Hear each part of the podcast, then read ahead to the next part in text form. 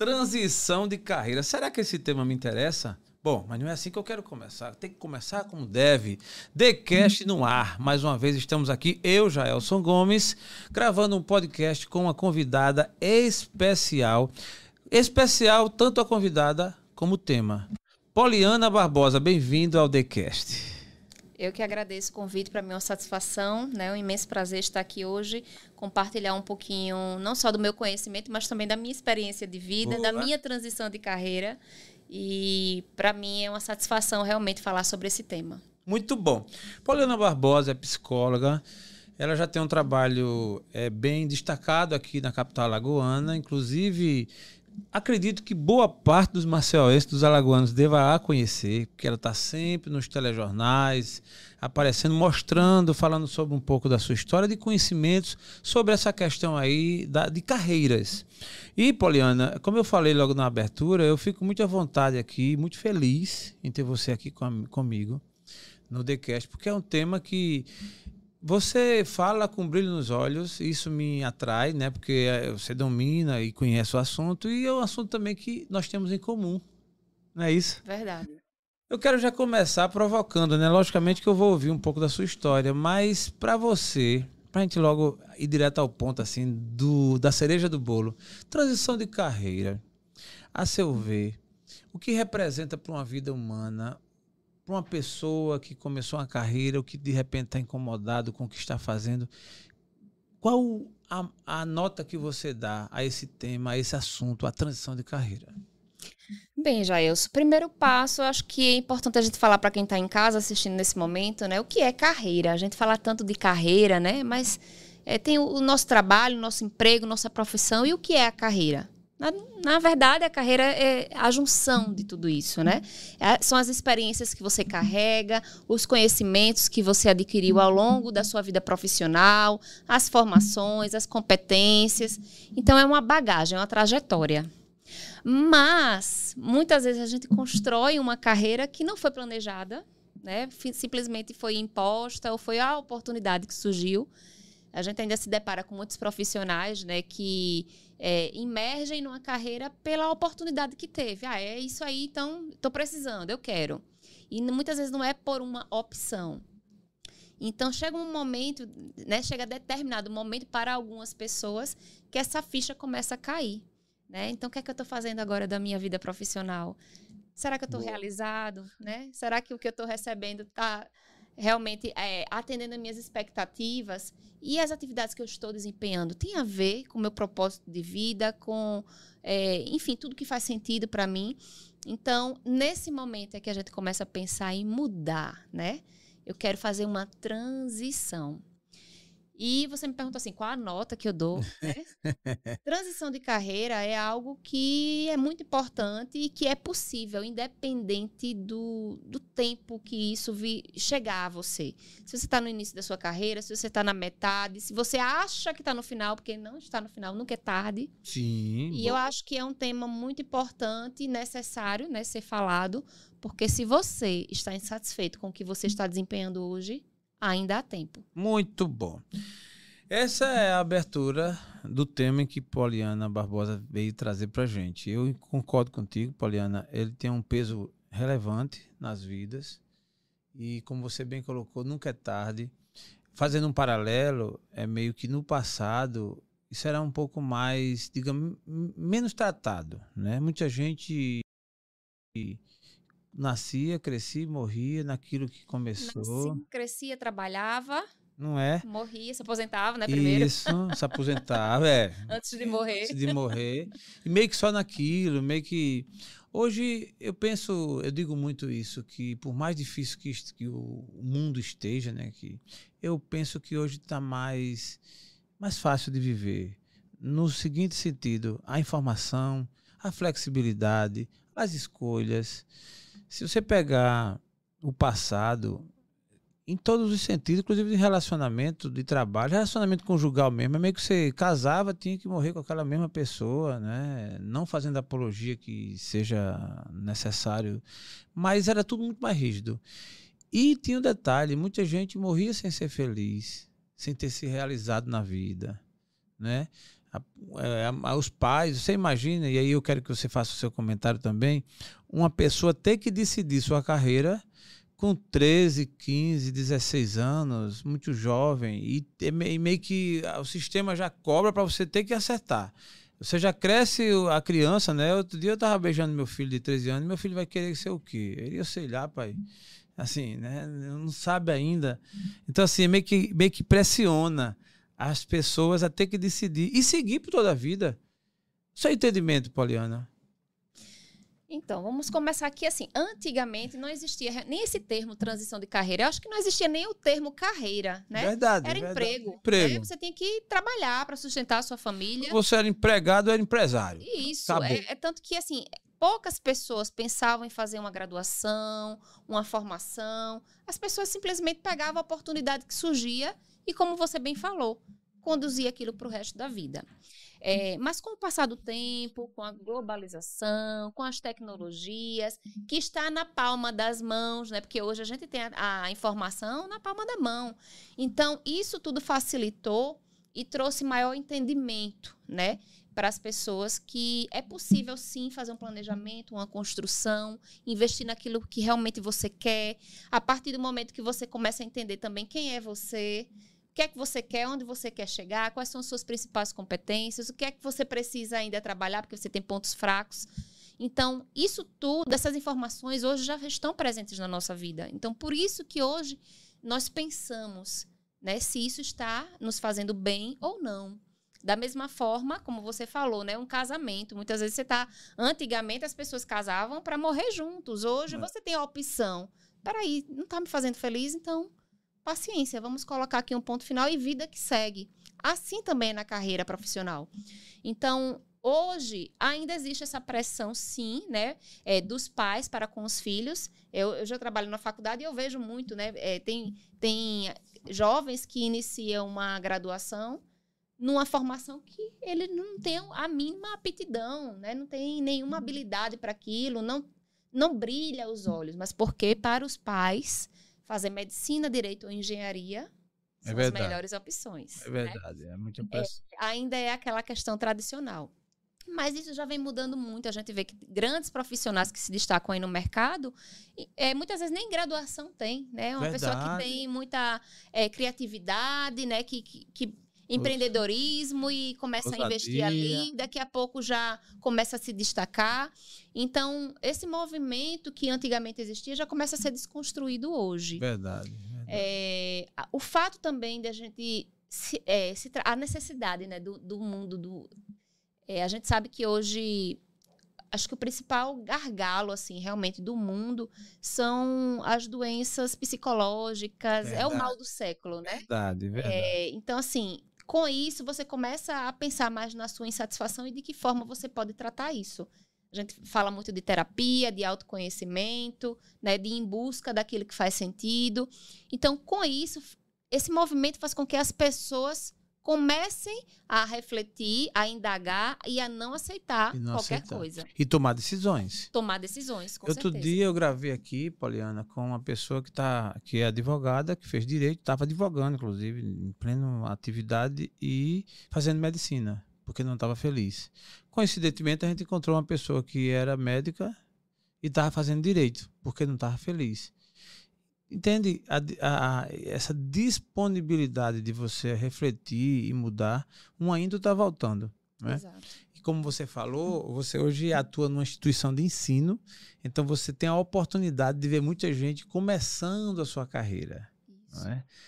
A seu ver, é, o que poderia melhorar, Poliana, para as pessoas começarem já digamos assim, num caminho mais assertivo, errar menos, acertar mais. Os jovens que estão começando as suas carreiras, a seu ver, o que era interessante ser feito? O que ele, essa pessoa que está começando, deve fazer para tentar, pelo menos, começar da maneira mais assertiva? Então, eu costumo falar que não existe uma receita de bolo pronta, né? Porque o que vale para mim talvez não vai valer para você, como você Sim. acabou de falar. Uma pessoa que fazia medicina está fazendo direito porque se encontrou no direito. E a outra que era advogada está fazendo medicina porque se encontrou na medicina, para você ver que não existe fórmula certa. Sim. É, o que é importante? Primeiro passo, autoconhecimento. Adoro essa palavra. O que é o autoconhecimento? É você se autoconhecer. É você saber quais são suas principais competências, no que você tem habilidade, né? O que você tem aptidão, que é, você nasceu, porque nós nascemos, nós temos os nossos talentos. Tem coisas que nós conseguimos desenvolver ao longo da vida, mas tem aquilo que é nosso, que está ali guardadinho e que a gente faz de melhor. Começa a explorar isso. Mas para saber, né, quais são as aptidões que você tem, você precisa se conhecer melhor. Então, vasculha, se questiona, se trabalha, procura ver o que é, qual, qual o seu potencial para começar a investir nisso. Da mesma forma que você também precisa identificar quais são os seus pontos fracos, né? O que realmente eu não sou bom. Mas espera aí, tudo aquilo que eu ainda preciso desenvolver, realmente eu preciso desenvolver? Não. Aí por isso que você também tem que ter autoconhecimento para entender qual é o seu objetivo de vida, né? Onde você quer chegar. Porque talvez tenha um ponto fraco seu ali que não vai fazer diferença nenhuma se você desenvolver ou não, porque ele não, vai, não faz sentido no que você escolheu para você. Mas, por exemplo, se você quer se destacar, se comunicar com as pessoas, chamar atenção, e você é uma pessoa mais tímida, que tem dificuldade de falar em público ou, ou na sua comunicação verbal, é um ponto fraco e você precisa desenvolver, porque ela, ele está alinhado ao seu objetivo principal, né? Então, por isso que é tão importante a gente se conhecer, saber as nossas fragilidades, o que é que a gente tem que desenvolver, saber quais são as nossas potencialidades e desenvolver ainda mais. Porque eu sempre falo, para a gente obter sucesso, independente da sua área de atuação, é, você precisa ser o melhor naquilo. Mas para você ser o melhor, o primeiro passo também é você acreditar em você. Perfeito. perfeito. Porque se você não tem, se você não acredita no seu potencial, na sua competência, né? Se você não tem essa é, Gente, a palavra sumiu agora, acontece. Essa visão, é... né? é, mas é, é, a questão da, de acreditar em si mesmo, Sim. né? A palavra fugiu, daqui a pouco ela vai vir, porque a gente ainda tem tempos aí de Com conversa. certeza, é, agora. Mas você precisa acreditar que você é capaz. É verdade. Porque se você não acredita, quando você for vender o seu peixe, fazer o seu seu é, pitch, né? né? Quando você for fazer exatamente seu pitch, você está participando de um processo seletivo, ou de repente você está ali com o seu cliente querendo vender o seu negócio, o seu serviço. Se você não acreditar em você, o seu cliente também não vai. É o fim do mundo, verdade. Então, então, assim, você precisa ter essa confiança. É autoconfiança que eu estava querendo. Era autoconfiança. autoconfiança. Eu estava falando agora de autoconhecimento, que é você conhecer a si mesmo. E a autoconfiança é você confiar em você. Se você é. confia em você, acredita e vai-se embora que tudo vai acontecer. A autoconfiança, ela é precedida pelo autoconhecimento. Primeiro as pessoas, é, a gente precisa se conhecer, a partir daí você pode gerar uma autoconfiança exatamente por identificar aquilo que você pode e o que não pode. Sim, né? exatamente. Eu, quando estudante, eu repeti um ano por conta de matemática. E foi triste. Eu saí da escola, mudei para outra, fui respirar outros ares. Na época não se falava isso, mas já no meu inconsciente já existia, que era a história da frequência. Eu mudei de frequência, mudei de lugar, mudei de amizades, e um dos motivos era o complexo de inferioridade. Eu tinha, eu passei naquele momento ali a ter certeza que eu era burro. E eu passei um tempo bom com, esse, com isso doendo dentro de mim. Até que um dia eu descobri que não era burro. Por quê? Porque eu não tenho tanta facilidade em matemática, beleza, é verdade. Mas aí, no contraponto, eu sou, eu descobri que eu era bom na comunicação, eu era bom na história, eu era bom em realmente é, vender uma informação, passar adiante. E aí foi quando eu descobri, pô, peraí, então eu não sou tão burro assim, não. Aí depois eu descobri, não é nem que eu não sou tão burro, eu não sou mesmo, entendeu? Assim, e ninguém é. Exatamente. Então o problema, o segredo é você descobrir que você é bom. Porque se você é bom em algo, você é bom em A, mas você está fazendo X, então como é que você vai ser, vai ser notado e ter a confiança que é bom? Porque você está na contramão, está fazendo aquilo que não é. E aí, como você bem colocou, a autoconfiança, né? Mas, gente, para quem não conhece, Poliana, ela é psicóloga, e a psicologia, ela tem uma ciência maravilhosa, que ela vai lá no escondido lá e começa a descobrir coisas assim.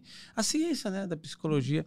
E baseado nisso, é, a minha pergunta, Poliana, nesse bate-papo é A psicologia tem lhe ajudado, lhe ajudou na sua trajetória. É, hoje, como você é uma pessoa que cuida, inclusive, dessa área, qual o peso da psicologia nesse seu caminho e como foi que você decidiu migrar?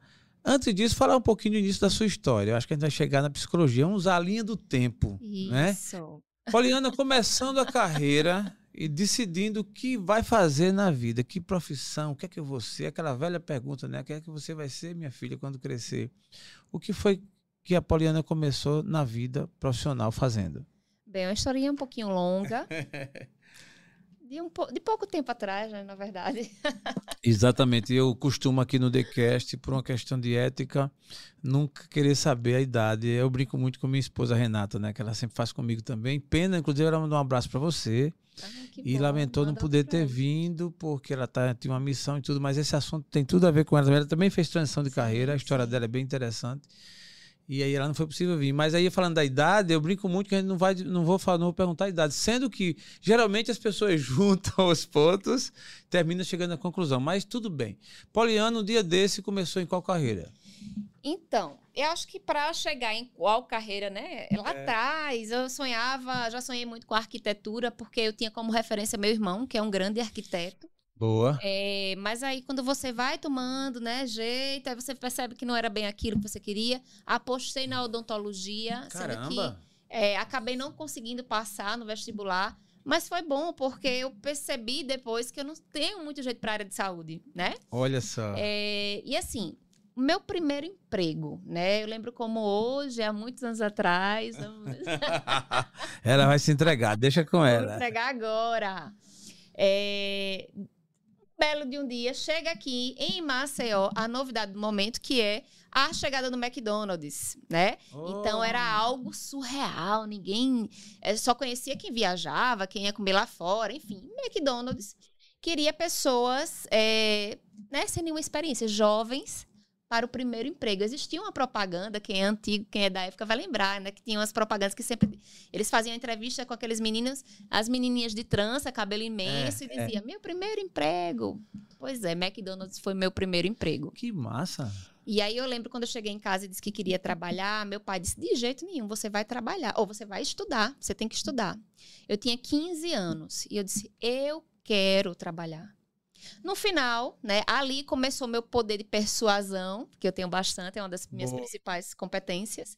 É, e no final, meu pai foi lá para assinar, porque eu era de menor, ele precisava alguém, né? Ou seja, você convenceu seu pai a trabalhar. Eu já convenci, convenci meu pai porque eu precisava trabalhar. Não durou muito, porque realmente meu pai estava certo, atrapalhava os estudos. Eu passei apenas cinco meses. Mas ali eu sempre digo, e eu gosto muito de citar isso, meu primeiro emprego foi lá que eu adquiri responsabilidade, foi lá onde eu, eu aprendi a ter essa troca com a empresa, né? Porque eu trabalhava e eu recebia para aquilo. Foi lá que eu aprendi a lidar com clientes, foi lá que eu aprendi a ter minhas relações interpessoais com os colegas de trabalho, a cumprir horário, enfim, a ter as minhas responsabilidades.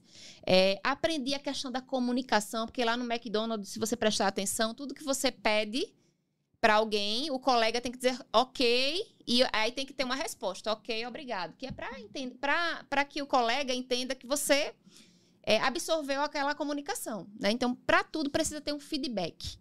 Isso eu aprendi com 15 anos no McDonald's. Por isso que eu carrego com muito orgulho, né? E aí, após aquilo, é, passei apenas cinco meses. Depois eu tive algumas experiências. Como muitas meninas trabalharam ali em shopping, né? Era um sonho trabalhar em loja de shopping. Hoje em dia eu não gosto nem de chegar no shopping. Acho que eu, eu é. acabei criando ali um, um uma, uma barreira realmente. No shopping eu vou apenas para pagar alguma conta ou quando é, é uma mesmo? necessidade, mas para mim não é uma diversão mais. Caramba, Poliana, eu gosto tanto de shopping. Meu lado feminino é lá Você em cima. é, tem isso, né? É... Trabalhasse no shopping. Trabalhei no shopping, então ali começou a minha, digamos, minha carreira na área de vendas, na área comercial. E aí, como eu falei anteriormente, né, sempre fui muito boa com a questão da persuasão era uma ótima vendedora, batia muitas metas e ali eu fui passando por algumas empresas, é, me identifiquei nessa parte, né, comercial.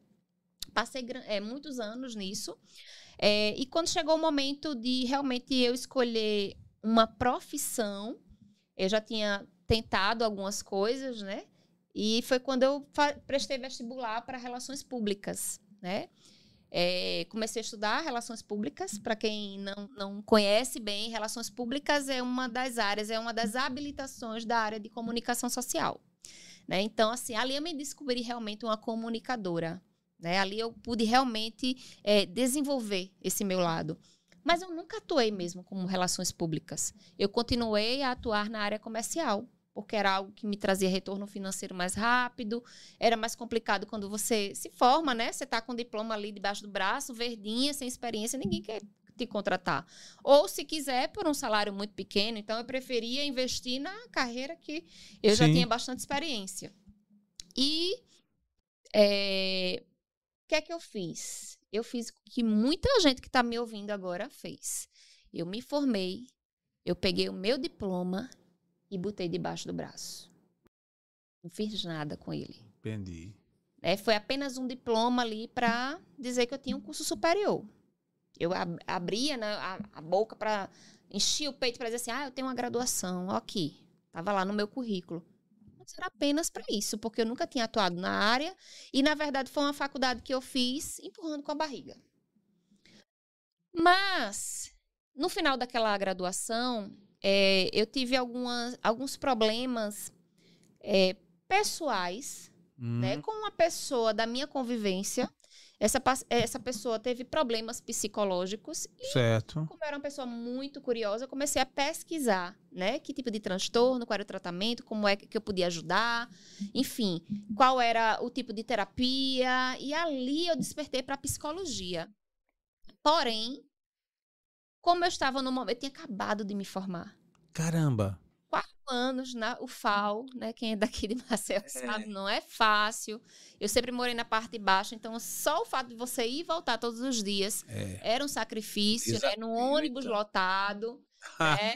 E naquele momento eu queria, não queria estudar naquele momento. Então eu me identifiquei com a psicologia, brilhou os olhos para a psicologia mas eu peguei também a psicologia junto com o meu diploma e botei lá na pasta de arquivos mortos. Peraí, tu terminou é, é, é, relações, relações públicas. públicas. depois psicologia, as duas, os dois diplomas Não, você guardou? Eu, eu terminei relações públicas e despertei ao mesmo tempo para psicologia. Tá. Mas eu tinha acabado uma graduação, eu não queria emergir em outra. Entendi. Então eu peguei o meu diploma e o meu sonho e arquivei.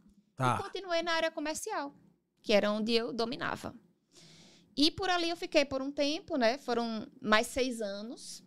Até que lá na frente eu estava bem cansada da área comercial, né? Porque você é meta para bater, é cliente para visitar, enfim. Chegou a hora que cansa. A hora que eu estava também passando por problemas, dessa vez fui eu, Poliana, que estava passando por problemas pessoais. Achei que eu nunca chegaria nesse momento, porque eu sempre fui uma fortaleza. Imagina. Eu sempre fui a fortaleza para os outros, mas chega um momento que a gente é. também definha, né? Interessante, Poliana, essa sua fala. Ela remete a algumas histórias, né, que eu já tive conhecimento, inclusive a minha, de que a gente passa uma fase na vida e talvez pelas realizações, pela energia, pelo que a gente vai conquistando, pelo que a gente vai até contribuindo na vida das pessoas, a gente vai meio que se consagrando essa essa situação aí de ser uma fortaleza, de ser alguém meio que referência.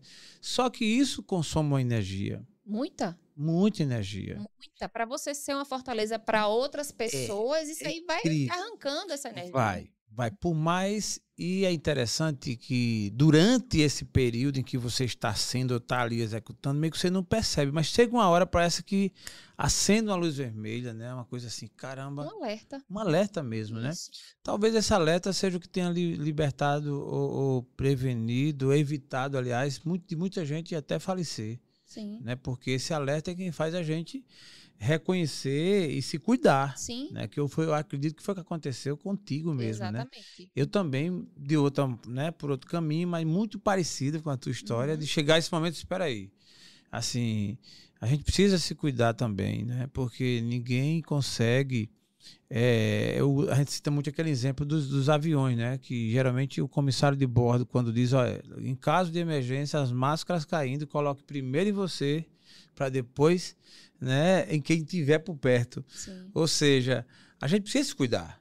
né? Por mais que a gente ache que, for, que pode, que tem força, tudo, mas chega uma hora e aí foi o que aconteceu contigo para você despertar. Imagine você na área comercial, com essa energia que você tem, conquistando clientes, batendo meta, correndo, pintando sete. E chegou uma hora que você cansou e aí? Tive um problema pessoal, né? Minha energia hum. já tinha sido sugada por anos. Sim. E aí, quando eu tô ali quase que definhando, né? É, eu fui a um médico e eu precisei ouvir dele. Ele disse: Você está no início de uma depressão. E aí eu me assustei, porque assim, como assim? Eu? Não, é, é, de jeito nenhum. Eu, assim. eu, eu sou não. uma pessoa para isso. Mas eu usei aquela frase dele para me erguer. Eu digo, não, peraí, tem coisa errada realmente, eu não estou satisfeita com a minha vida pessoal, com a minha vida profissional.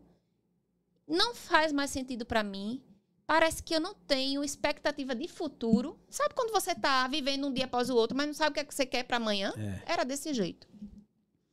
E naquele momento ali, eu me eu imergi num, num processo que eu gosto de chamar de autoanálise. Porque fui eu comigo mesma. É, eu hoje eu sou psicóloga, psicóloga, eu, eu aconselho e oriento a qualquer pessoa que esteja, estiver passando por isso, buscar ajuda profissional, tá? busca um profissional, busca um psicólogo, faz uma terapia, enfim. É. Isso, é muito, isso é muito importante o que a Poliana está falando, porque ainda, hoje menos, né? Se pegar a linha do tempo, mas ainda muita gente resiste. Sim. Acha que pode dar um jeito, acha que é manha, acha que não tem precisão. Mas, gente, o ser humano é o ser humano. Assim, a gente não é uma máquina, não é um motor da Mercedes, não. A gente vai movimentando e o nosso cérebro, a nossa mente, ela vai se desgastando também. E é nessa hora que é preciso sim procurar um profissional. Exatamente. Eu, Poliana, durante um bom tempo também, eu achava que não precisava, achava que depressão não, não me chegaria, achava que psicólogo era negócio para doido. Né? Logicamente eu não verbalizava, como muita gente do passado verbalizava, mas assim, né? sempre fui um curioso da psicologia, toda a minha vida. Eu tenho consciência e, e certeza de que a ciência da psicologia é uma realidade. Só que é meio que daqui para cá, daqui para lá, para cá não, né? Uhum.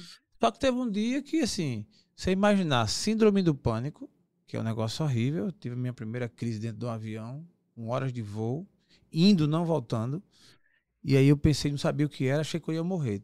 Tinha certeza, tive a certeza que ia morrer. Não tinha remédio, um calafrio, o negócio tapando. Eu digo, pronto, o mundo vai acabar. Escapei indo por ser, não quis dizer para ninguém. Na volta tive de novo, já tive dúvida que ia morrer até chegar no Brasil.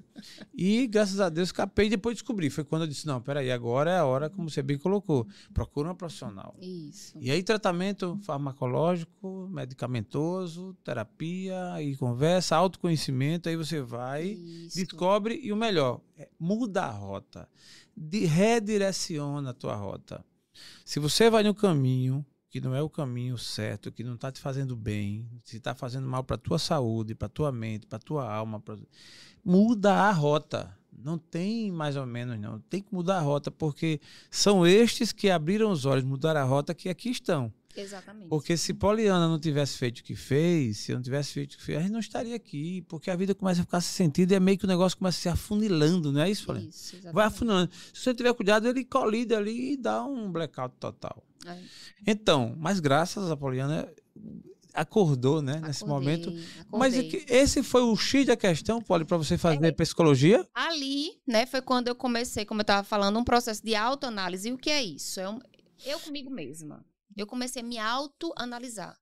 Peraí, o que é que você está fazendo da sua vida? que eu só vivia é aquela frase que diz assim: você tem o dia para trabalhar e a noite para dormir. Acabou-se. Eu não tinha uma expectativa para o meu amanhã, não tinha nada que me fizesse brilhar os olhos, né? Então eu precisei mudar. Então questionei: o que é que, que, é que você gosta, o que é que você não gosta, o que é que está fazendo bem, o que é que está te fazendo mal, o que está fazendo mal exclui, deleta, tira, né? O que é que você sonha e ainda não realizou? E aí nessa autoanálise eu comecei a tirar ali da gaveta, porque é isso que acontece quando você está fazendo terapia, viu? Você começa a vasculhar aquilo tudo que você guardou ali no seu inconsciente, né? E eu comecei a vasculhar coisas que eu queria fazer por mim e não fazia. Eu fazia pelos outros, mas eu não fazia por mim. E naquele momento foi quando eu parei e comecei a investir muito em mim. Investir no, no autocuidado, né, na aparência, no, nos mimos, porque muitas vezes eu não me dava o direito nem de, de comprar algo para mim, para você ter ideia. E foi quando eu lembrei, digo, poxa, psicologia, eu queria tanto fazer psicologia e guardei, né? Então, nesse momento, eu fiz esse investimento, né? Comecei a fazer vestibular, passei em todos e saí também. É, sabe quando você também acha assim, ah, eu não sou tão inteligente dessa forma, né? Como você falou que duvidava de você mesmo. É, tive. Mas talvez por quê? Porque a gente estava investindo em algo que não era a nossa praia, Sim. na área errada, né? Sim. É, e quando eu fiz vestibular, eu digo, poxa, eu sou inteligente, eu passei em todos que eu me matriculei, né? É, nas faculdades particulares, inclusive no Enem, para psicologia, sendo que aí eu, o FAO, né? É. Quando eu me vê as lembranças do quero não. É subir tudo. É verdade. E aí comecei psicologia. É, para mim foi uma virada de chave, foi o início da virada de chave. Ali eu já mudei, o que era depressão? Nem lembro. Por quê? Porque eu estava com a mente ocupada, fazendo o que eu gostava, o que estava fazendo sentido para mim. A cada dia eu, eu redescobria novas áreas. Eu entrei para psicologia porque eu queria trabalhar com transtornos mentais. Caramba! E no meio do curso eu comecei a entender da psicologia organizacional que tinha tudo a ver comigo. E outra coisa, toda a bagagem que eu tinha de experiência comercial, enfim, tudo isso eu poderia trazer para a área da organizacional. E aí é importante que vocês saibam disso. Tudo na nossa vida não é perda de tempo, não. É experiência que você adquiriu. Você pega tudo isso e coloca na sua bagagem. Né? Não exclui, não deleta, a não ser que realmente seja algo que não te faça bem, que você vê que não vai agregar em nada. Mas no meu caso, quando eu cheguei ali, no meio da psicologia, que eu, eu me identifiquei com a psicologia organizacional, eu, eu pude ver que até o meu curso de, psico, de, de relações públicas, que até então Sim. eu nunca tinha atuado, que ele tinha tudo a ver e que ele poderia agregar essa minha nova formação. E muito. E total, muito, total, total. E aí eu comecei a ver que eu era uma grande comunicadora, né? Enfim, eu comecei a investir. É, quando chega, chegou ali no último ano do curso de psicologia, isso tudo, gente, eu trabalhava na área comercial. No último ano do curso foi quando eu comecei a me questionar: quem é que vai me contratar? Porque eu venho de uma outra área, não tenho experiência nenhuma na psicologia. Eu mandar um currículo, quem é que vai me contratar? Comecei a me questionar, né? Peraí, tá tudo errado. Hum. E aí, apenas no último ano, não façam isso, tá? Começou a graduação, já começa a investir de cara. Mas eu, no último ano, ainda bem que eu não tinha acabado, comecei a investir em vários cursos de formação, cursos né, de curta duração, que agregavam valor à psicologia organizacional porque eu entendi que não valia a pena apenas eu ter um diploma de graduação, mas eu tinha que ter várias outras formações na área que eu queria atuar, que era organizacional. Comecei a fazer, enfim, cursos de avaliação psicológica, curso de, de, de aconselhamentos, enfim, vários cursos que eu, eu via sentido. Eu comecei ali a construir um currículo.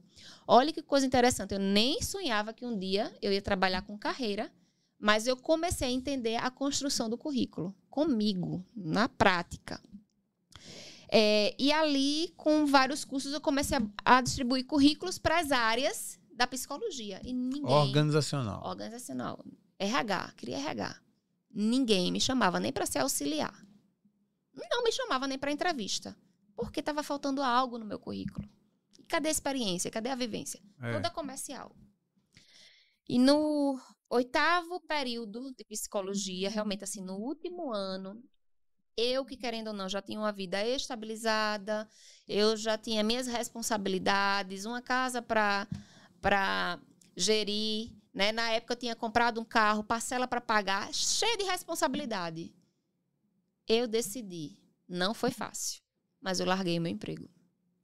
Porque eu entendi que para fazer uma transição de carreira, eu precisava fazer tudo muito bem feito. Boa. E estava me faltando a experiência prática. Eu larguei o emprego para estagiar. Mas para estagiar na minha área de atuação. Outra coisa para vocês jovens, viu que na hora de buscar estágio, fica procurando pela bolsa. Ah, paga muito pouco.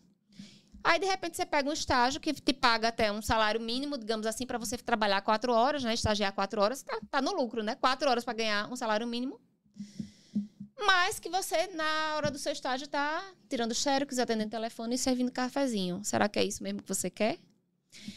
Eu optei por um estágio onde me pagava 350 reais a bolsa. Imagina uma pessoa que tinha um emprego e se mantinha, né, sozinha, largou tudo por 350 reais. Mas por quê? Naquela experiência de estágio, tinha tudo que eu precisava, que era o conhecimento e era a prática. Boa. Lá eu pude absorver tudo. Lá eu era a profissional de RH. Sou muito grata, né, a todos os meus é, líderes daquele momento, né, os coordenadores, enfim, que me deram muita autonomia para colocar em prática, né.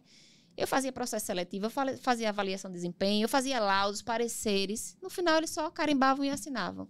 E ali eu saí apta, pronta. Eu sabia, eu tive ali a autoconfiança. Eu sabia que quando eu saísse, as oportunidades iam surgir. Gente, isso tudo é simples. Chama-se de visão. É importante que todos nós, quem nos, nos assiste, quem está começando sua carreira, ou quem está no meio da carreira, ou seja, quem já está trabalhando, desperte e aguce e realmente trabalhe a sua visão. Isso que a Poliana falou é um caso clássico de quem tem um mínimo de visão para poder é, é, se recolocar e para poder fazer uma verdadeira transição de carreira. Porque é o seguinte: se você já tem uma carreira, está seguindo nela aqui, e você quer migrar para uma outra, uma outra atividade, você tem que esvaziar para poder ser preenchido. Não tem como, no mesmo recipiente, você encher, preencher de duas.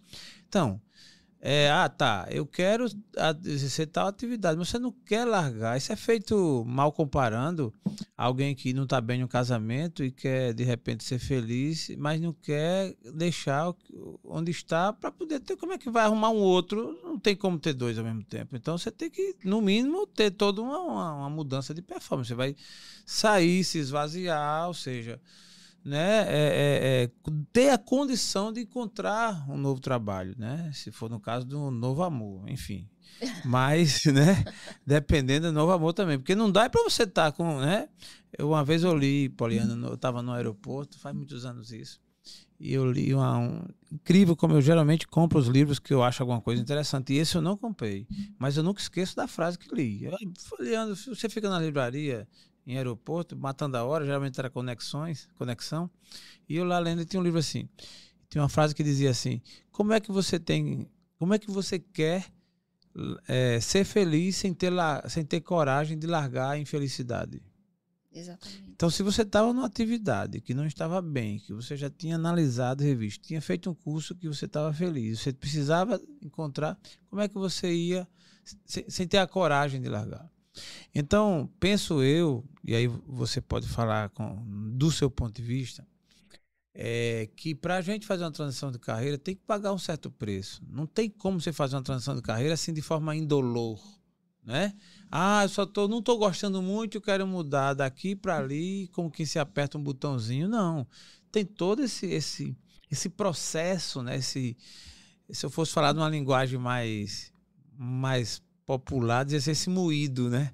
Essa coisa de você realmente enfrentar, de ter a dor de deixar algumas coisas que naquela hora é até bom, porque diga-se de passagem, você está num trabalho que às vezes tá...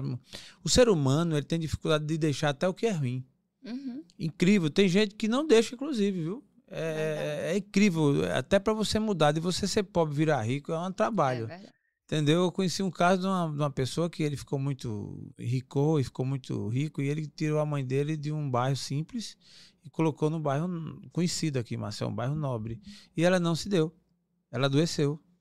Ela teve que voltar lá para uhum. o bairro que morava, porque senão ela ia morrer. Ou seja, olha que coisa, né?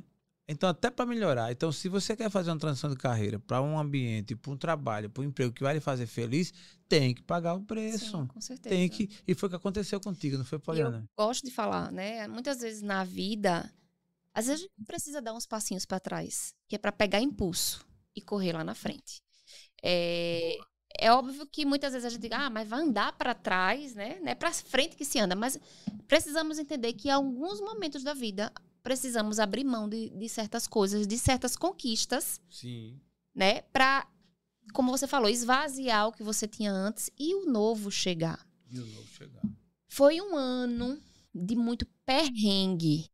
Não vou dizer a você que foi fácil, não. Imagine, eu recebia 350 reais de, de, de bolsa de estágio. É, eu passei a trabalhar era um trabalho que eu, poder, que eu podia é, agregar aquele momento de estudo, de, de, conclusão, né? Porque eu me dediquei, eu me joguei totalmente à faculdade. Então, eu comecei a trabalhar com cerimoniais. Por quê? Porque era fim de semana, festas, casamento, 15 anos. Então, como era fim de semana, eu conseguia é, associar, porque era minha graninha extra, que era para ajudar a pagar a parcela do carro, a pagar a energia da casa. É, tive que dar uns passinhos para trás e aceitar a ajuda da minha mãe para algumas coisas. Quando ela fazia a feira, ó, oh, minha filha, isso aqui também é para você. Boa. Tive isso, que passar por cima do meu orgulho. Isso, né? boa. Passar por cima do orgulho, abraçar a humildade. Isso, mas naquele momento eu precisava daquela experiência que eu estava tendo. Eu, eu saía de casa de manhã, ia para a faculdade e lá eu passava o dia inteiro. Por quê? Por coincidência, o meu estágio era na própria faculdade. Eu consegui o estágio no RH da faculdade. Hum. Então, eu ia de manhã para o meu estágio não obrigatório, que é o remunerado, 350 reais. Boa. À tarde eu tinha o estágio obrigatório, que é aquele que se a gente não faz, a gente não se forma, né? Então, era lá também. E à noite eu tinha aula. Passava o dia na faculdade. Fim de semana, festa. Casamento, 15 anos, né? Servindo as pessoas para ter um extra e conseguir me manter. Muitas vezes, já eu, se eu acordava de manhã chorando. Porque eu ficava, meu Deus, não tenho dinheiro para ir hoje para a faculdade né? Como é que vai ser hoje para lanchar? Ah, meu Deus, que desespero. E nesse, nessa hora do desespero, o que é que eu fazia? Eu mandava currículo para a área comercial, porque eu era muito boa. Mandava os currículos. Naquela semaninha, umas quatro empresas ligavam. Era incrível, gente. Como, às vezes, as pessoas querem, é, assim, é, tirar você do foco, né?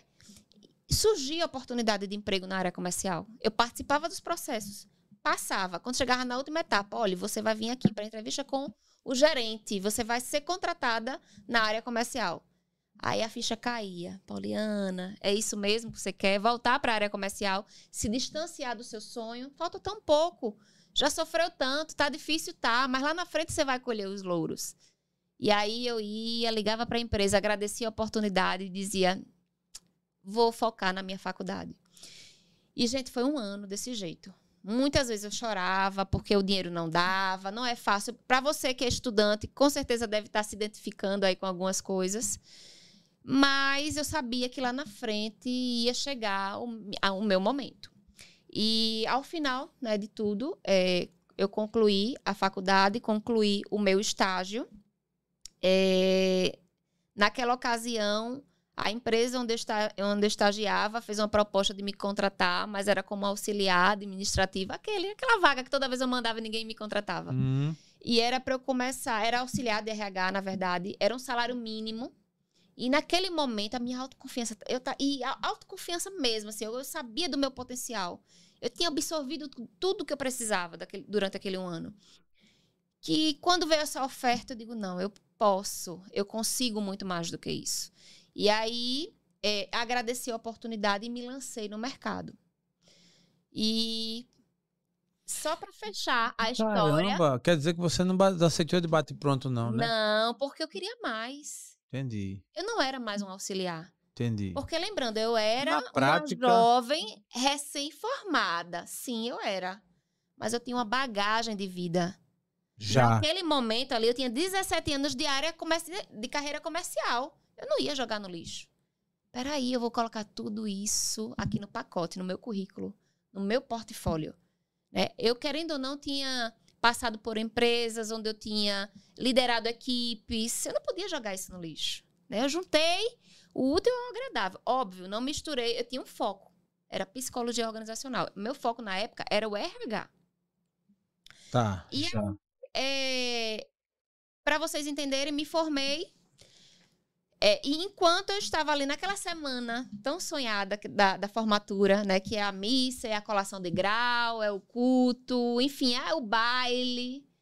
Gente, durante aquela semana, eu estava participando de um processo seletivo lá para a UNIT. O cargo era de analista de desenvolvimento é, e era para um setor de carreira para trabalhar Caramba. desenvolvendo os alunos para o mercado de trabalho. Ou seja, para falar para eles o segredo de como conquistar as oportunidades. Ou, ou, seja, tudo aquilo que eu tinha acabado de passar, né? Sim. Eu tinha feito tudo isso. E aí eu participei desse processo seletivo muito confiante para começar como analista. Gente, eu acabei de me formar e já pegar uma vaga de analista é um sonho. E durante aquele processo seletivo, etapa após etapa, é, concorrendo com várias psicólogas que tinha 10, 15 anos de formada e eu só tinha. Eu tava me não tinha nem mesa, eu tava colando grau, né? No final, na última etapa, a, a gerente do RH nos chamou e disse: olha na verdade, não é uma vaga de analista de RH. São duas vagas. Uma de analista de RH e uma do, de gestora do setor. E todas vocês têm um perfil para isso. Mas quem vai decidir é o reitor. Vocês vão agora para a entrevista com o reitor. E eu, meu Deus, universo, me abençoa aí. eu quero minha vaga de analista. Eu quero minha vaga de analista. Gente, no final do processo, eu fui. É, eu passei na seleção, fui aprovada, mas foi como gestora. Que massa. Ah, como assim? Você acabou de se formar, né? Sem experiência? Não. A minha experiência, a minha bagagem de vida. Sim. Eu não larguei. Eu trouxe tudo comigo. E na hora de me apresentar, e aí é onde está a autoconfiança. Na hora que eu me apresentei, eu falei, eu sou recém-formada. Porém. Colando grau aqui. Porque psicologia é o meu brilho no olho. Porém, eu tenho uma carreira que eu posso agregar valor a essa Totalmente. a essa vaga que você está me ofertando. A tua história. Eu tinha experiência comercial porque para aquela vaga precisava de alguém Sim. com olhar comercial, porque era para fazer parcerias, convênios, é pra, era para trazer vagas de estágio de emprego diariamente para dentro da instituição. Então eu tinha isso, né? Eu tinha uma formação em avaliação psicológica, porque é, também trabalhava com a questão do, da orientação profissional, né, que é ajudar os alunos a escolherem a sua carreira. Enfim, eu tinha me preparado, gente, durante um ano e eu tinha 17 anos de carreira na área comercial. Eu era a pessoa mais apta para aquela vaga. Mesmo tendo pessoas com anos de formada Sim. trabalhando no RH, eu era a pessoa mais apropriada para aquela vaga ali do setor de carreira. E aí foi quando começou a minha trajetória na área de carreiras, né? Que é de orientar as pessoas na escolha profissional, no que faz sentido, é, de como construir um currículo, de como se comportar numa entrevista. Eu era um case. Eu Sim. passei por tudo isso. E para mim não tinha satisfação melhor, porque era algo que eu acreditava muito.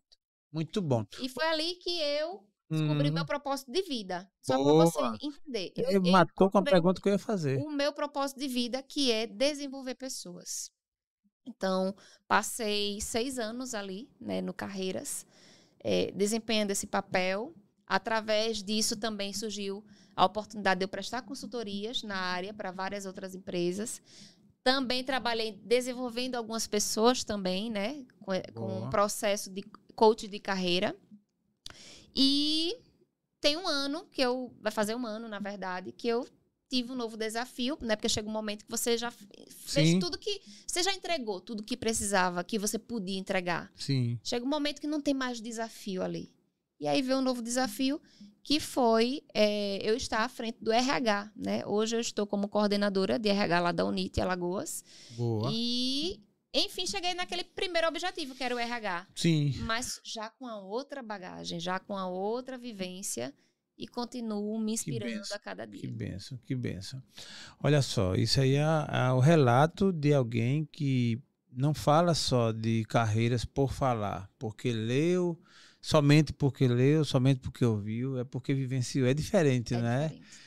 Poliana, quando você fala, trata de um assunto, tendo vivenciado, tendo experimentado todos os lados do assunto, porque você experimentou o lado doce, mas também o lado amargo. Né? O lado amargo de esperar, de ter paciência, de ganhar 350 reais por mês.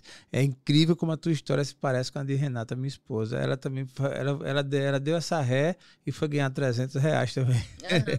e esses 300 reais, graças a Deus, assim, foi a fase, né? Sim. Enfim. Mas aí agora eu queria ouvir de você, já você na condição de ter passado por tudo que passou, e aí orientando pessoas, é, ouvindo as pessoas, tratando desse assunto diretamente com as pessoas que querem melhorar na sua carreira, que querem é, dar um norte à sua carreira. Na sua visão, além do autoconhecimento, que eu acho que é o, a base né, de tudo, tecnicamente falando, por exemplo, alguém que quer mudar e não tenha tido tantas experiências de fazer uma entrevista. Vai fazer uma entrevista de emprego, vai fazer uma entrevista com alguém para dar uma orientação e que naturalmente o ser humano fica muito nervoso, né? Na grande maioria, quem é normal, ainda que não deixe transparecer tanto, mas treme na base. Imagine você por todo esse processo que você passou para poder ser aceita, né? Aprovada. Cada fase era uma Sim. adrenalina. Então, no processo de entrevista, nesse momento em que a pessoa está em busca, o que fazer para que a pessoa minimize essa tensão, essa, essa, essa dor, esse nervosismo? Então, na verdade, como a gente está falando aqui, é um processo, né? Um processo seletivo, ele é composto de várias etapas. A entrevista é apenas uma delas. Perfeito. É, acho importante começar a falar sobre esse assunto lá de trás, né? Que é a Boa. construção do seu currículo. Sim. Se você constrói um currículo direcionado para a vaga que você está concorrendo, você já ganha mil pontos aí na hora do recrutador te chamar. Porque se você faz um currículo onde você colocou todas as experiências que você teve na vida em, áreas diferentes e que não tem um foco, não tem um direcionamento naquele currículo, pode ter certeza, você nem para entrevista será chamado. É. Eu vejo muitas pessoas sempre chegam para mim, né, falando: "Poliana, eu mando tanto currículo, todo dia eu mando currículo, mas ninguém me chama para entrevista". O erro está no currículo. Então, o currículo é o seu é, cartaz, é a sua propaganda, é a forma que você vai se é. apresentar. Você tem que pensar: como é que eu quero ser visto? Né? Então, aquelas informações têm que estar direcionadas com a vaga que você está concorrendo. Todo anúncio de vaga tem lá os pré-requisitos. É verdade. Ô, Poliana, eu lembrei agora essa história dos currículos.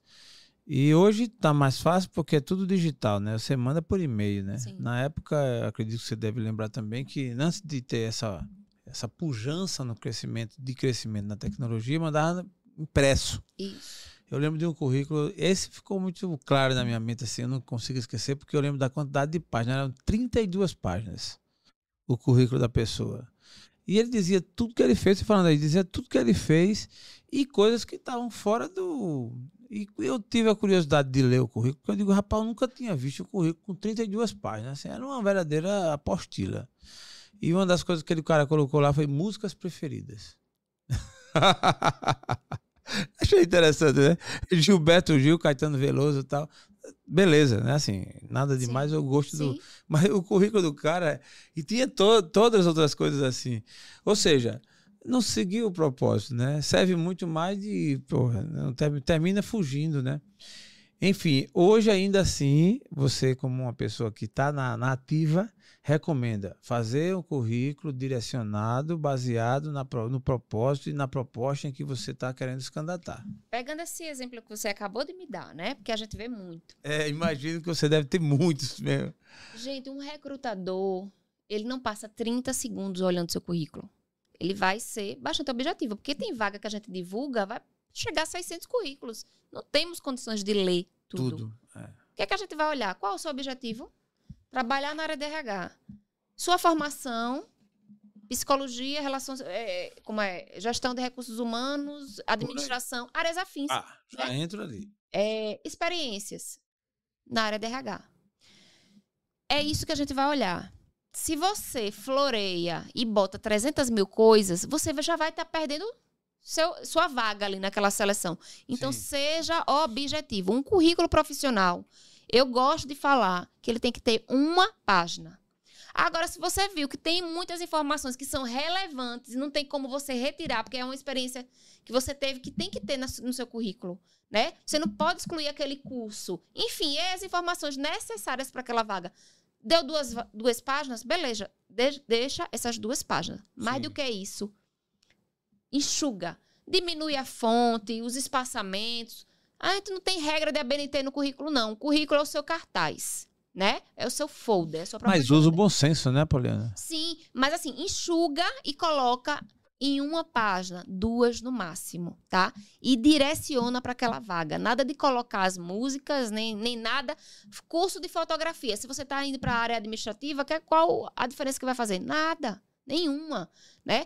Coloca o curso de fotografia se você quer trabalhar com marketing digital, que aí vai fazer diferença. É, vai, você vai trabalhar como é, é, social media, alguma coisa assim que vai precisar, né? Um design gráfico, enfim. Você utiliza as ferramentas que você tem para a vaga que você está concorrendo. Que aí, com certeza, você vai ser chamado para entrevista. Aí vem o segundo momento que você pergunta: e a entrevista? A pessoa fica nervosa. Sim. A pessoa fica nervosa. Mas calma. Se você se conhece, sabe quem você é, seus pontos fortes, o que é que você precisa melhorar. Se você sabe que você tem conhecimento e domina aquela área para o qual você está concorrendo, né? É... Vai ser fácil. Vai ser fácil, vai ser batata, como diz a história. É. Agora, para isso, você tem que se preparar, né?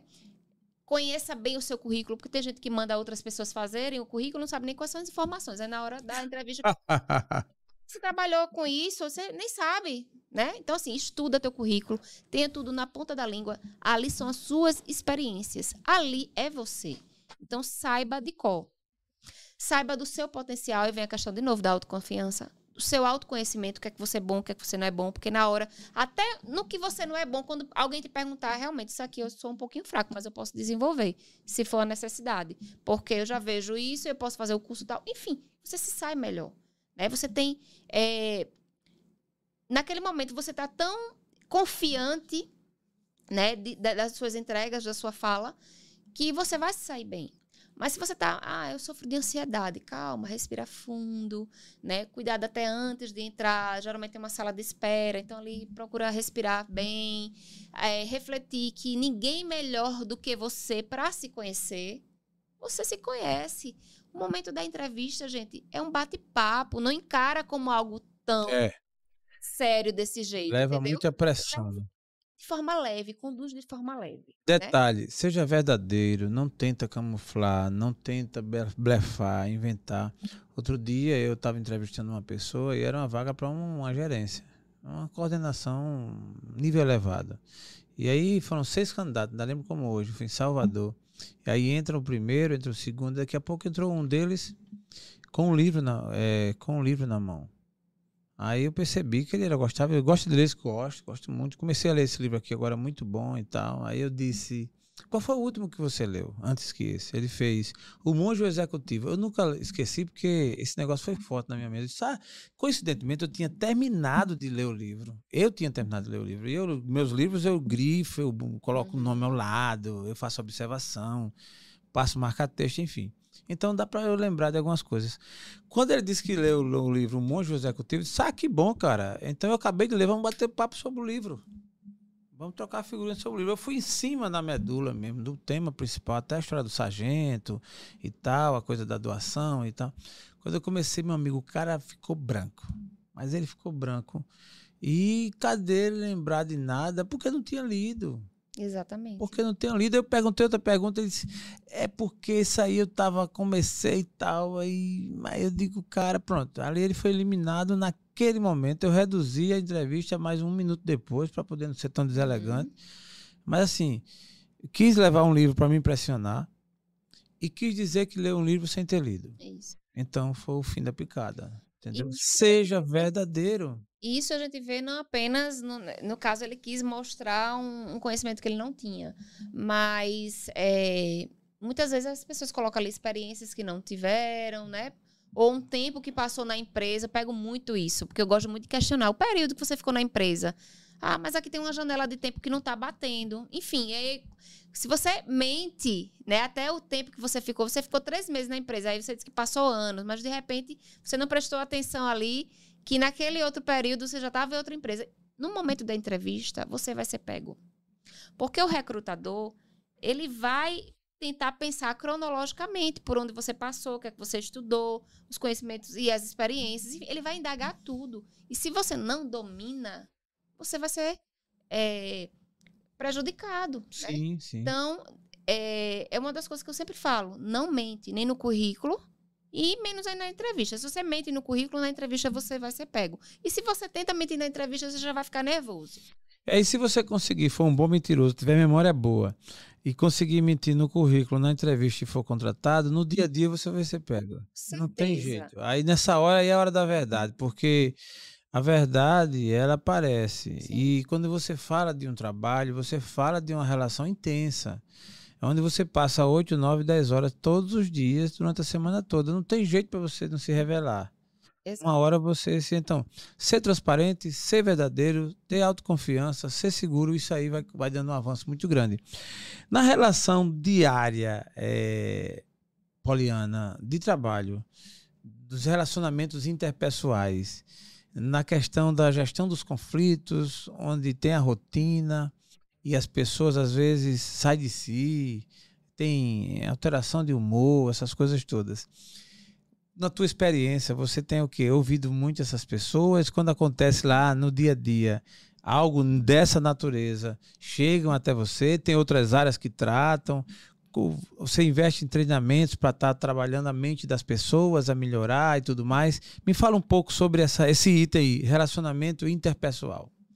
É, relacionamento interpessoal é algo que a gente vai ter, a gente vai se deparar sempre em nossas vidas, né? Seja no, na vida profissional, na vida pessoal é, enfim, família, amigos, trabalho. E é algo que a gente precisa ter muita inteligência emocional, né? independente de, de qual seja lá é, o problema. E eu costumo falar assim que muitas vezes a gente contrata o profissional pelo bom currículo, né? E acaba demitindo por causa do comportamento. É. Contrate comporta é, é, é, com um adágio que diz assim: é, é treinável, caráter não é treinável. Esqueci agora a frase, eu li essa semana. Você deve lembrar. Ou seja, a questão técnica, a competência você pode treinar, agora caráter não. Isso. Porque assim, tem coisa que você não vai saber, se você tiver um treinamento, tal, você vai descobrir. Agora, índole, idoneidade, caráter, é, postura, isso aí Sim. tem uma base. Se você não tiver, fica difícil. Você pode até melhorar, mas tem que fazer uma terapia, um trabalho muito sério, isso. muito pesado para poder você é, reverter isso aí. Por isso que as empresas, eu particularmente, eu, eu foco muito mais no comportamento. Exatamente, mas era isso que eu ia falar agora. Boa, né? boa. Hoje, os nossos processos seletivos, óbvio, a gente está ali para avaliar se a pessoa tem o conhecimento técnico necessário para aquela vaga. É, no nosso processo seletivo, a gente não faz apenas entrevistas, a gente também aplica provas de conhecimento específico, prova de informática, porque normalmente você vai precisar trabalhar no, no computador, então tudo isso a gente faz. Mas tem uma coisa que eu não abro mão, que é a parte comportamental. Né? A gente aplica testes comportamentais para entender qual o perfil né, daquele, daquele candidato. No momento da entrevista também, a gente faz algumas indagações né, para ver como é que ele reage, como é que ele responde, porque a parte comportamental hoje, ela é eu não vou dizer que ela é a mais importante, porque também se não tiver conhecimento, né? Sim. Mas, assim, hoje ela tem um grande peso Muito. na hora da contratação. Eu acho que é 50%, 50%, e se brincar, o comportamento ele passa aí pelo menos um, dois pontos. Exatamente. Para que, que, porque olha, não adianta. Você pode ter uma pessoa PhD no que faz, conhecedor inteligente, mas ele pode estragar tudo Isso. a partir do momento que ele não tenha caráter. E eu posso Incrível. dizer até que assim, a gente conduzindo, né, o processo seletivo nesse nesse nesse viés aí mais comportamental tem reduzido muito os problemas dentro da empresa. Sim. Óbvio que sempre vai ter as laranjinhas podres, né? Tem aquelas pessoas que acabam passando despercebido durante o processo seletivo, sempre vai acontecer. Mas tem minimizado bastante, né? E, óbvio, quando acontece um ruído, né? É, nós primeiramente chamamos o líder, né? Porque eu, eu, eu acho, né? Eu, pelo menos eu defendo que o papel do RH Óbvio, é ele trabalhar com as pessoas, mas eu preciso dar autonomia para aquela liderança. Sim. E se ele não tem essa autonomia, é, essa, essa segurança, a gente senta e vai tentar desenvolver isso nele, para que ele execute. Sim. Então, seja uma chamada de atenção, seja lá uma advertência ou até mesmo uma demissão, porque muitas vezes o, o líder chega e agora como é que eu vou demitir? Você vai demitir né? Porque eu preciso que você realize isso. Né? O RH está lá justamente para dar esse suporte. Poliana já demitiu muita gente? Até que não. não. Já demiti algumas pessoas, não muita gente. Até mesmo porque, assim, esse processo da demissão, eu coloco muito a cargo de cada gestor. né? Então, assim, dos meu, do meu setor, né, dos meus setores, no caso, é, tiveram algumas demissões, mas foram poucas, eu considero Pouca. poucas, porque eu gosto de trabalhar com clareza, eu gosto de dar autonomia também para a minha equipe, eu trabalho com a questão da gestão compartilhada, estou ali para orientar enquanto líder, mas eu quero ver você desenvolver, então eu vou delegar né, funções. Então, com isso, as pessoas têm muita liberdade. Se em algum momento tiver insatisfeito, chega, fala que a gente ou vai colocar você para fazer uma outra atividade que faz mais sentido para você, ou aí sim, se você está entendendo, ah, não está fazendo sentido para mim aqui, continuar aqui. Então, peraí, vai, pode buscar outras oportunidades. Boa. E uma das coisas que eu acho que é importante falar, né? No início, que a gente estava aqui batendo papo antes de começar a, a gravação, eu amo, eu me realizo, né? Na realização das pessoas. Então, quando Boa. eu vejo que alguém trabalhou comigo, é, ela começou ali verde, daqui a pouco foi se desenvolvendo, e chegou um momento que ela estava tão empoderada, e aquilo ali já ficou pequeno demais para ela, e ela quis bater asas. Boa. Eu jamais vou cortar as asas dessas pessoas. Eu vou impulsionar, porque eu quero vê-las brilhar. Mesmo que não seja mais ao meu lado, dentro da empresa que eu estou hoje, mas eu quero vê-las brilhar. E é isso, como eu acabei de falar agora há pouco, o meu propósito é desenvolver pessoas. Então, se eu vejo que a pessoa esteve ali ao lado, se desenvolveu, cresceu e está precisando de novos horizontes, eu sou a primeira pessoa a impulsionar. Então, assim, é, houveram algumas de- demissões, mas foram muito poucas. Entendi. Porque eu acho que o diálogo, ele acaba existindo e, as- e quando surgem as oportunidades, eu sou a primeira pessoa a dizer assim, vai, vai, Que massa. sem olhar para trás. Mas de vez em quando lembra, né? Lembra que eu tive aqui, mas assim, é com muito prazer e satisfação que eu vejo essas pessoas partindo. Poliana, nós temos alguns pontos em comuns. Isso me deixa muito contente. Bom, Conhecendo melhor a Poliana, o que te tira do sério? injustiça, né? Porque eu sou uma pessoa muito justa e imparcial. É, quando eu falo isso é porque assim, quando eu falo do meu lado profissional, não importa se é um amigo, se é um parente, eu vou cobrar do mesmo jeito, porque eu gosto de ser justa e imparcial. Então assim, eu odeio mentiras. É, enganação, digamos assim, né? Porque eu sou muito clara com as pessoas, sou muito objetiva. Quando eu tenho um problema, eu vou chegar, vou conversar e vou dizer, olha, exatamente isso, isso e aquilo, não tá dando certo isso aqui. Eu preciso que você modifique, é, siga esse outro caminho, porque do jeito que você está conduzindo não tá bacana. É, eu, eu dou as orientações. Mas aí, se eu percebo que a pessoa não é clara comigo, como eu tô sendo com ela, aí para mim isso aí me tira do sério, entendeu? Então, assim, a mentira, a enganação, a enrolação, o jeitinho de burlar, de dar, né? Ah, fazer de qualquer jeito. Não, eu quero as coisas claras, os processos claros, seja na minha vida pessoal, seja na minha vida profissional. Não está satisfeito, chega e fala, porque a gente vai tentar ou ajustar para dar certo, ou finalizar aqui para um novo ciclo. Pronto. Boa demais. Então, é por isso que eu sou muito objetiva e clara. Na tua vida,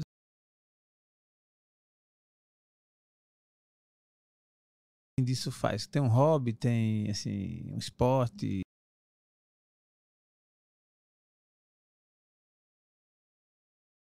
Aí não tinha nenhuma rotina, nem nada, mas agora eu já posso falar. Joga beat tênis. Não. É, ultimamente, né, eu tenho investido mais na minha vida saudável, na, na minha saúde mesmo. E tenho feito academia, musculação.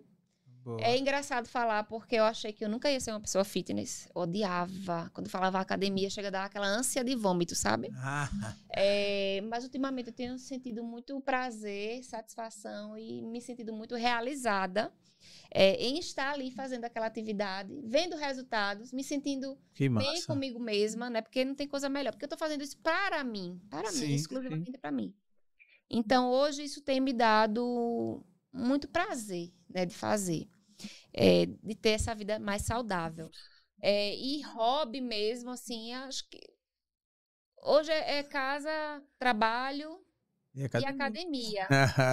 Gosto muito de sair com os amigos, né? Eu, é, ultimamente, acho que nesses últimos, esse último um ano e meio, eu tenho me aberto mais para a vida, para viver a cada dia, porque antes eu era muito séria.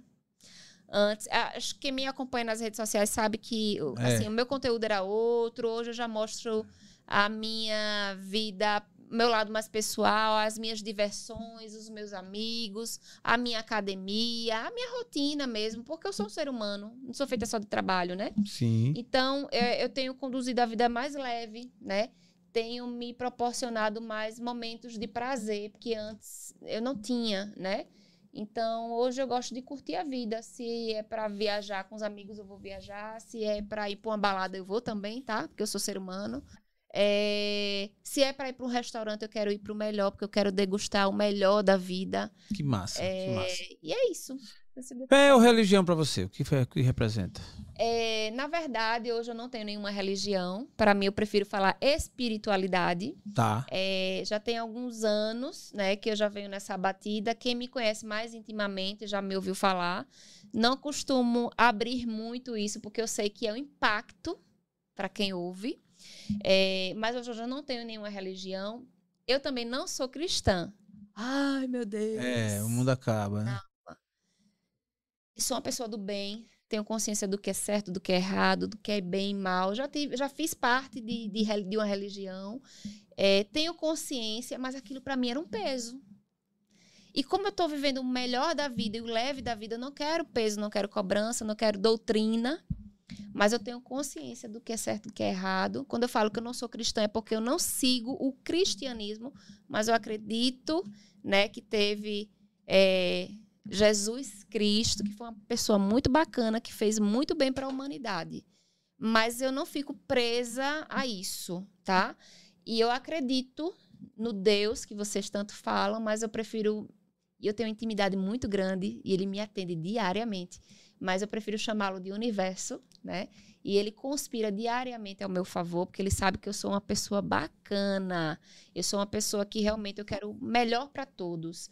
Então, ele tem me abençoado bastante. E aí quando você fala fé, é, às vezes eu não uso essa palavra porque ela está muito ligada à religião. Você me falou duas palavras, religião e fé. Foi. E a fé, ela está muito ligada à religião. Mas eu tenho consciência do que é a fé. Você acreditar em algo que você não vê. E eu creio. Eu Boa. creio, né? Você não confessa que é ateu, que é ateia? Não, eu não sou. E não sou ateia, não sou agnóstica, não me enquadro em nada disso. Eu sou a Poliana Barbosa. gostei, gostei, gostei. Poliana, e futuro? Como é que você se vê daqui a dois, três anos, assim, a sua perspectiva pelo andar da carruagem, por tudo que você está fazendo, que você aprendeu, que você tem vivenciado, assim? Como é a sua perspectiva aí? Então, eu tô fazendo algo que eu gosto, mas que eu começo a sentir que tá faltando novos desafios, sabe? E nesse momento eu tô buscando novos desafios. É, eu já, já tenho essa pegada aí de consultoria, então estou cada vez mais buscando novas parcerias. Enfim, Boa. acho que tem muita coisa aí para acontecer. Eu quero dar mais uma virada de chave aí na minha vida profissional, porque nós somos seres humanos e estamos em constante evolução. Né? Não é porque deu certo que eu me encontrei que eu vou Sim. estagnar aqui, né? Vou estacionar. Então tem muita coisa aí por vir, mas que eu ainda estou buscando. Eu quero adquirir novos conhecimentos, mas eu não sei aonde, onde hoje eu vou investir. Porque eu já, olha, eu tenho duas graduações, eu tenho três pós-graduações. Eu tenho várias formações que eu não consigo nem citar mais aqui, quantos cursos que eu já fiz. E eu quero mais, olha. Que massa. O conhecimento já se tornou pequeno para mim. Esses, eu quero mais, eu tenho sede de conhecer mais. Então, o futuro, quero uma Poliana aí, consultora ainda maior, de repente alçando novos voos, quem sabe em novos estados, ou quem sabe em novos países, porque eu estou aberta a isso. Eu quero, Boa. eu quero experiências culturais, enfim. E é isso. Muito tô, bom. Tô esperando que o universo abra as portas aí, que eu já falei para ele. Né? Como Sim. eu falei, eu tenho intimidade. Traz aí o novo que eu tô preparada. Que maravilha. para encerrar, Poliana, eu queria fazer um desafio para você. Ah. Vou, eu vou acreditar no universo aí, essa possibilidade. Vamos fazer uma conjectura aqui. Vamos dizer que você tem a condição de falar para toda a humanidade, para esses mais de 800 bilhões de pessoas. Se de repente uma mensagem que chegasse para todo mundo no WhatsApp, talvez não fosse possível na prática, porque nem todo mundo ainda tem no universo como todo. Mas vamos dizer que fosse um outdoor enorme que todo mundo lesse. Que mensagem você deixaria para esses mais de 8 bilhões de seres humanos na Terra? Então, apesar de perante esse universo tão grande, infinito, né, onde nós moramos, é, muitas vezes a gente se acha pequeno, né? Acha que a gente não tem tanto valor, ou tanta competência, tanto potencial. Mas eu quero falar nesse momento para você que está passando por um momento onde está meio que desacreditado da vida, ou de repente da sua vida profissional. É, que você acha que é tarde demais para recomeçar, que você está desempenhando atividades diariamente que não te fazem brilhar os olhos, que não te motivam a sair de casa, onde todo dia você pensa em desistir, onde você não sabe como é que vai ser seu dia de amanhã. O que eu quero dizer é que você é capaz, independente da sua idade, da sua formação, independente das suas experiências, você é capaz. Mas a chave, o segredo, está aí dentro de você. Então, primeiro passo, acredite que você é capaz. Né? Eu falei lá atrás, autoconhecimento. Então, procure se conhecer. Quando você se conhecer, você vai ter autoconfiança, que é saber que você pode tudo, onde você investir, onde você colocar suas mãos, né? Então, se capacite, né? Porque não, primeiro lugar, se qualifique. Falei hoje de manhã isso. Qualificação também é algo que é necessário. Hoje nós temos é, muitas pessoas desempregadas, né? E, e, a gente fica achando, ah, não tem oportunidades para mim. Existem diariamente várias vagas, oportunidades infinitas nesse mercado de trabalho. E eu estou falando no Brasil, estou falando em Alagoas, estou falando em Maceió. O que não tem são profissionais qualificados. Onde será que você está se enquadrando nesse momento? Será que você se qualificou na área certa? Será que você fez esse investimento de tempo, de dinheiro, naquilo que realmente fazia sentido para você ou você fez na primeira oportunidade? Porque se você, nesse momento, não se identifica com o que você está fazendo, ainda existe a chance de você fazer essa mudança, essa transição. Então, se qualifica, né? E depois se capacita.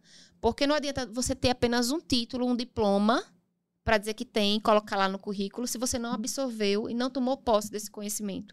Se você não se capacitou, porque a capacitação é nada mais é do que a, a capacidade de você, que você tem de fazer algo.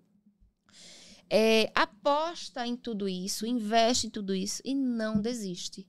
Continua dia após dia, acredita no teu sonho, que o seu momento vai chegar, né? Mas não fica aí apenas batendo ponto todo dia, esperando no final do mês o salário cair na conta. Né? Porque o nome disso é zona de conforto. É você cruzar os braços e ficar ali esperando o outro dia chegar para você ir mais uma vez bater seu ponto, e mais uma vez, e mais uma vez. Para a gente é, conquistar os nossos objetivos, atingir realmente assim os nossos principais sonhos, é preciso se lançar. E se lançar não é uma decisão fácil, né? Sair da zona de conforto é o nome conforto, é a coisa mais gostosa que tem. Sair da zona de conforto não é uma decisão fácil, mas você só vai saber se vai dar certo se você se lançar. Então, se tem um objetivo, corre atrás dele, que você tem potencial e você vai conseguir. Muito bom. Estivemos aqui hoje com a convidada especial Poliana Barbosa. Eu quero lhe agradecer, Poliana, e deixar com você ainda a oportunidade para você fazer os seus agradecimentos, as considerações finais, enfim, com você ainda a palavra. Primeiramente, muita gratidão por estar aqui hoje, né? Se eu fui chamada aqui é por não foi por um acaso, é porque Sim. você conhece meu trabalho, acredita no meu trabalho. É, e agora e, muito mais. E eu acho que eu tenho muito também a contribuir com as pessoas, porque é, quando a gente adquire um conhecimento, a gente não pode ficar né, guarda, guardando aqui para nós, a gente precisa compartilhar. E foi uma ótima oportunidade, porque normalmente quando eu dou entrevistas, eu trago temas e dicas. Eu nunca Sim. falo sobre mim. E para vocês entenderem que para ser quem eu sou, para chegar onde eu cheguei, eu também ralei, eu sofri. Lógico. Eu passei tudo isso que vocês também passam, muitas inseguranças, enfim. Mas eu não desacreditei. Eu fui até o final. É, e então muita gratidão por estar aqui hoje, né? Boa. E para você que quer mais dicas, de repente conhecer um pouco mais, né, do meu trabalho, né, convido vocês a me seguirem nas redes sociais. Por favor, cita aí o teu arroba. Então, meu arroba é Poliana Barbosa, tudo junto, Poliana com Y, tá? Tanto no Instagram quanto no Facebook, que eu ainda, ainda tenho Facebook. Boa, que massa. Porque eu sei que tem muitas pessoas que ainda Muito, estão por lá, então não, não vou deixar jamais de compartilhar lá o meu conteúdo. E no LinkedIn também, né? Que é uma ótima rede de contato para você que está em busca de recolocação profissional, né? Já, se não tem o LinkedIn, já busca lá, procura, baixa o aplicativo, constrói lá o teu perfil, coloca todas as informações profissionais que, de, quem sabe, de repente, sua oportunidade não vem através do LinkedIn. Muito bom. Eu quero novamente te agradecer de todo o coração. Fiquei muito contente. Realmente eu te conhecia, mas era muito parcial e aqui com essa oportunidade a gente percebeu a sua energia pessoalmente é até melhor do que na TV, né? Embora na TV também seja muito legal. E eu desejo a você todo sucesso, que você continue fazendo o que você está fazendo da maneira melhor ainda, né? Crescendo, evoluindo, que o universo conspira a nosso favor, né? Assim. Com certeza. Sempre. Então, muito obrigado e que o universo abençoe a sua vida. Que massa! Gente, você que nos seguiu, você que nos acompanhou até agora, nossos agradecimentos e dizer que se você não nos segue ainda no YouTube, vai lá, se inscreve, aciona o sininho para receber as notificações e não perde esse episódio que hoje tivemos aqui com a Poliana Barbosa. Um forte abraço e até a próxima. Aprove Deus.